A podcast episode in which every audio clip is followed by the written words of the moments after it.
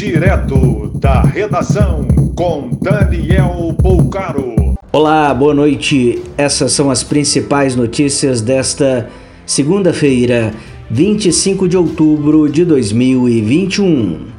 A partir desta terça-feira, a Petrobras vai aumentar nas refinarias o preço do diesel em 9,1% e da gasolina em 7%.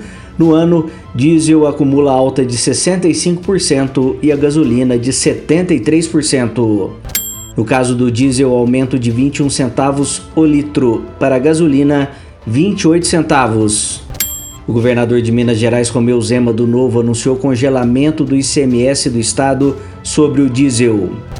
O Banco Itaú passa a prever recessão no Brasil em 2022, com queda de 0,5% do PIB.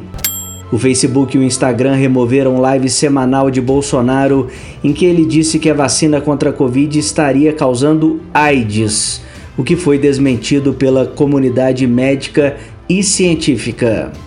Com 39 casos em 24 horas, a China anuncia confinamento de milhares de pessoas no norte do país e pede limitação de deslocamentos na capital Pequim.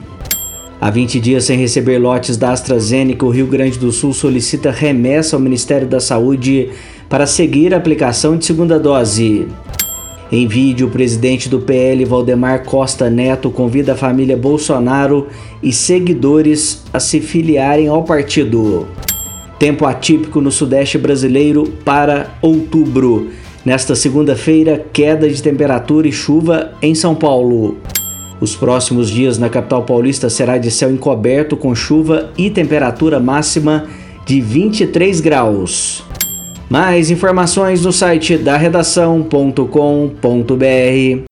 Você ouviu direto da redação com Daniel Bolcaro.